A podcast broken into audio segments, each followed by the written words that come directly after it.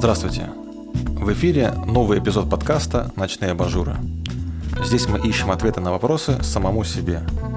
Мы предлагаем осмыслить свой личный опыт и выразить его в эссе на заданную тему. Сегодня будем искать ответ на вопрос, как вы узнали и приняли смерть ближнего. Текст Дениса Никитаса и соавторов. У микрофона Денис Никитас и Анна Барбашова. Мы записываем эпизод у Ивана Прохоренко. Музыкальное оформление приготовил Михаил Гаврилов. Обложку нарисовали Николай Калинин и Кирилл Мореченков.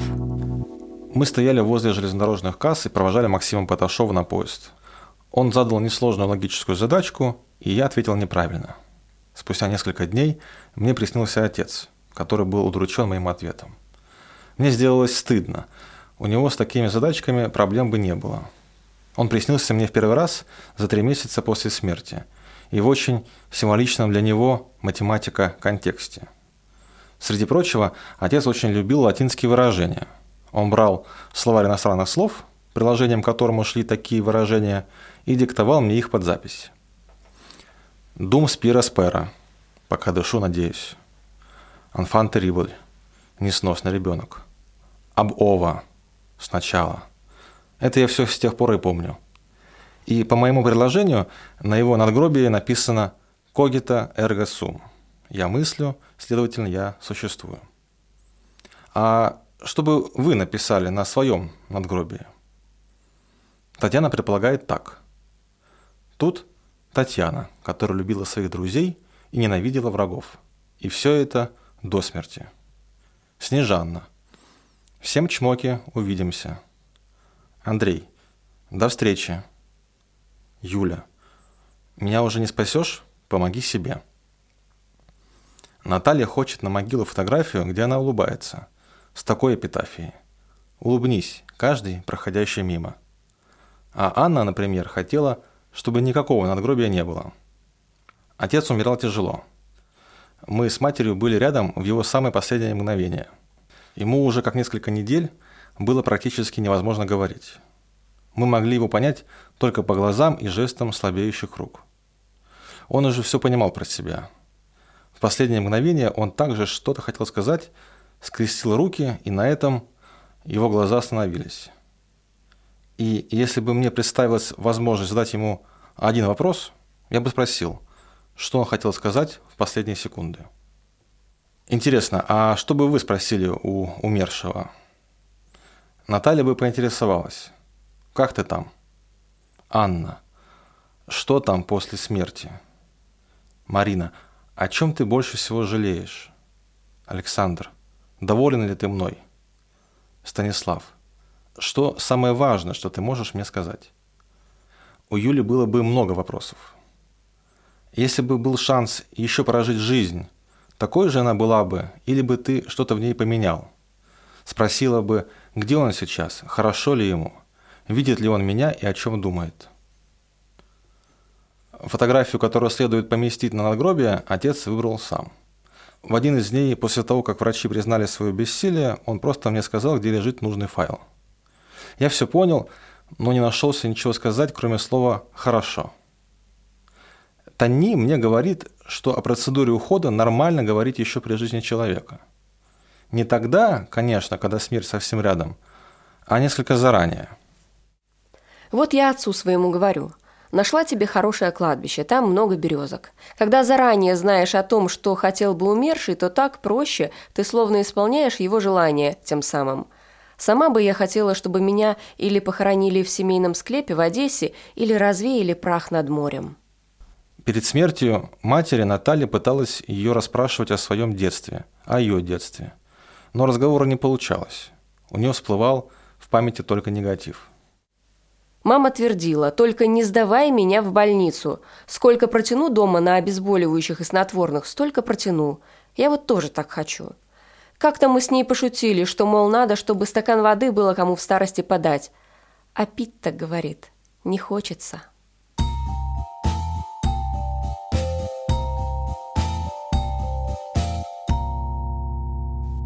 Елена. Я была на тренировке, когда мне позвонили из следственного отдела Санкт-Петербурга, сухо представились и коротко сообщили. Ваш сын погиб. Эти три слова перевернули мою жизнь. В первые секунды я была оглушена, мир остановился, а потом завертелся бешеной скоростью. Нужно было принимать кучу решений, ехать в Питер, решать тьму вопросов, а у меня совершенно не было на это сил. Раздавлена. Так можно сказать о моем состоянии. В этом состоянии я живу теперь постоянно. Теперь это моя жизнь. Ощущение горя. Как я воспринимаю теперь жизнь и смерть? Жизнь для меня временное пристанище. Я чувствую себя здесь в гостях и больше не боюсь смерти, потому что думаю, что встречусь там с ним. Как я справляюсь со всем этим? Я наполняю свою жизнь событиями, рисую, занимаюсь спортом, много работаю и боюсь оставаться наедине. Я в постоянном движении теперь, так мне легче. А еще я стараюсь быть лучше себя самой, но вчерашней. Хочу, чтобы ему не было стыдно за меня. И помогаю. Это придает смысл моему существованию. У меня на запястье тату касатки. Это любимое животное моего сына.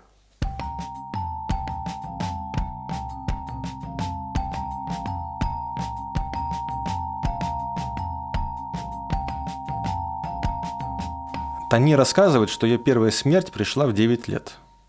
У подружки умерла мама – и не смогли найти женщину, которая бы всю ночь читала псалмы возле тела умершей. Тогда попросили меня и сказали, что это ответственное задание. Я помню те псалмы до сих пор. Тело лежало не в гробу, а на снятой в этой же квартире двери. Глаза были закрыты монетами. Я впервые услышал о таком ритуале, и мы немного поговорили об их смыслах. По мнению Тани, ритуалы нужны, чтобы было легче прожить горе, чтобы человек не остался один на один со своими мыслями. Но те похороны не дали понимания горя. Продолжает Тани. Настоящая смерть коснулась Тани в институте. Тогда красивый парень был влюблен в девушку, которую почему-то считали невзрачной. Из мести и из зависти ее избили соперницы. От этих побоев она умерла. Красивее девушки, чем та девушка в гробу, я не видела», — говорит Тани. Хоронили ее в свадебном платье, а избившие ее также были на похоронах, стояли в стороне и смеялись. Наталья верит в бессмертие души. Она полагает, что ее папа уже нашел новое обиталище, а мама еще нет. Отец Натальи перед смертью тяжело болел, лежал в Десногорской больнице. На время лечения пришелся его день рождения. К удивлению всех, Поздравить его пришли родственники, которых при жизни он практически не видел. Словно прощаться приходили. Замечает Наталья. Так и оказалось. Через месяц он умер. Когда умер папа, а мама осталась одна, я подумала, что в паре более везучий тот, кто уходит раньше. Спустя время Наталья снится сон, что стоит в дверях умерший отец и говорит, мол, мне скучно, пойдем со мной. Я во сне не пустила и закрыла дверь, а на следующий день узнала, что умер друг отца. Наверное, ему там теперь не скучно, решили мы тогда с матерью. Настя задается вопросом. А что, если знать, что видишь человека в последний раз? Может ли это что-то изменить? Настя какое-то время не видела своего сокомандника по игре во фрисби, Женьку. Узнала о смерти уже постфактум. Оказалось, он пошел служить по контракту. Хорошо бы, если бы я знала, что он умрет, когда я видела его в последний раз. И говорю себе, что нет. Лучше не знать.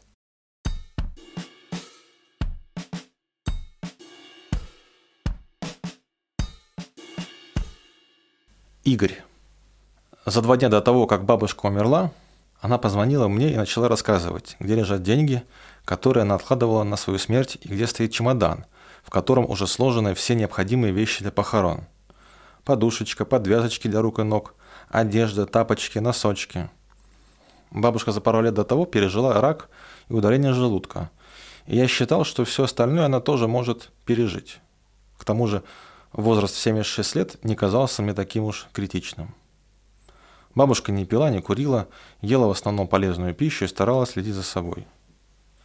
«Ба, с тобой все будет в порядке, не придумывай», — сказал ей я, ну и потом что-то вроде «все, мне пора, поговорим чуть позже». Она зачем-то переспросила еще раз, заполнил ли я, где лежат деньги. Я сказал, что да, мы попрощались, и я продолжил заниматься своими делами. Через два дня я был в приподнятом настроении. 31 марта у меня был день рождения. Я планировал после работы отправиться в Рославль, откуда я родом, встретиться там с друзьями, а переночевать хотел у бабули. Но праздник затянулся, и к бабушке пришел в 5 утра и под шофе. Я долго не мог найти ключи, поэтому позвонил бабушке, но она не отвечала, хотя через дверь слышал, как звонит ее телефон. «Наверное, спит?» – подумал я. Порывшись в карманах, я наконец-то нашел нужный ключ от двери. Когда я зашел, она лежала на кровати, и только когда я дотронулся до ее холодной, окоченевшей руки, понял, что она умерла. Первые секунды я не мог в это поверить, кричал «Ба, ба, просыпайся! Ну ты чего, так нельзя!» Затем, когда шок прошел, я позвонил в скорую, попросил их приехать, так как не верил, что она умерла. Сказал им, что она еще дышит, и чтобы они ехали как можно скорее. Приехавшая скорая констатировала смерть. Мне дали номер телефона человека, который должен был приехать и за какие-то деньги помочь мне доставить тело в морг. Тут я и вспомнил о деньгах, про которые мне говорила бабушка. Сунув руку в карман ее старого плаща, я обнаружил там порядка 25 тысяч рублей. Рублями, пятидесятками, сотнями, иногда пятисотнями. От номинала купюр чувствовалось, как сложно было ей собирать такую сумму. Когда нужный человек приехал, мы нашли какую-то простыню, разложили ее на ковре и переложили тело туда. Дальше я взял ее тело со стороны головы, он со стороны ног, кое-как мы уместились в маленький лифт. Я только что планировал попить чай с бабушкой, а сейчас ношу ее бездыханное тело. Я еще никогда не был так близко к мертвому человеку. Сейчас я часто вспоминаю про то, что не всегда хорошо относился к своей бабушке – часто грубил ей, а она всегда хотела для меня только лучшего. Вспоминаю, как лежал с ней в больнице, когда был в детском саду, как она мне рассказывала про то, как они жили в детстве. Вспоминаю, как она переводила мне деньги со своей скромной пенсии, когда я был студентом, как постоянно кормила меня вкусностями. Очень жалею, что не уделял ей больше внимания при жизни. Сейчас мне хочется отплатить ей за ее доброту, но это невозможно. Теперь я понимаю, что смерть – это не про кого-то там, где-то далеко. Иногда это случается гораздо ближе, чем ты думаешь. И боль утраты невосполнима. И страшно от того, что это невозможно исправить.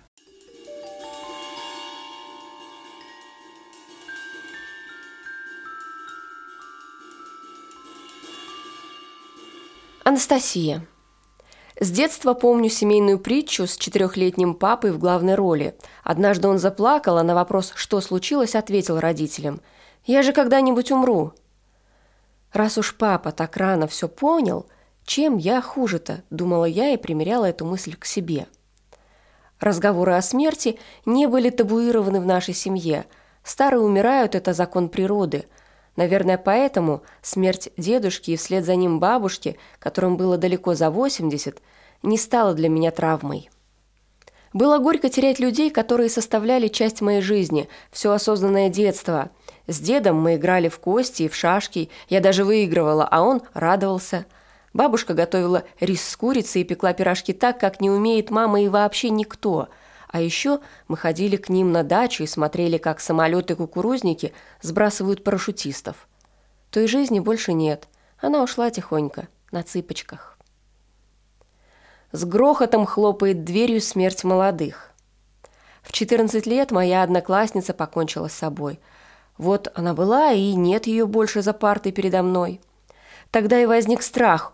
Умирать могут не только старые, и это пугает.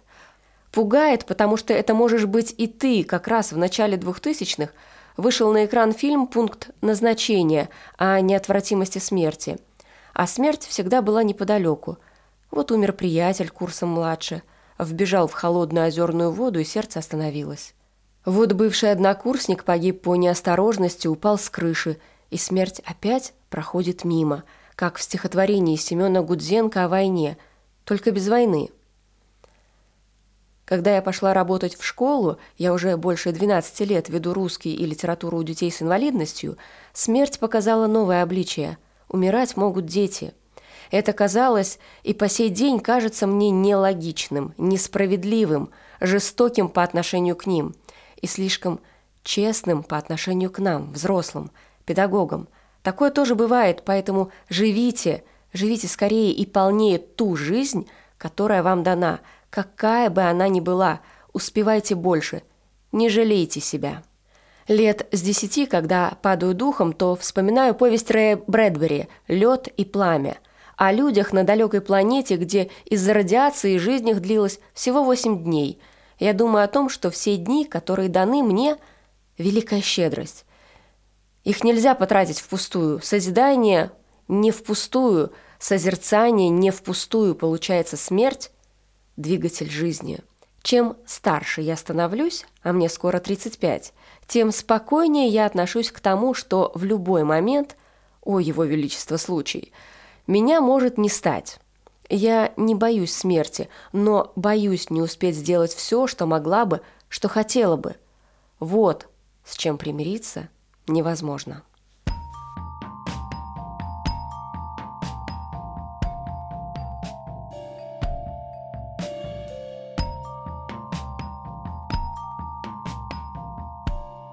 Николай – отец троих сыновей.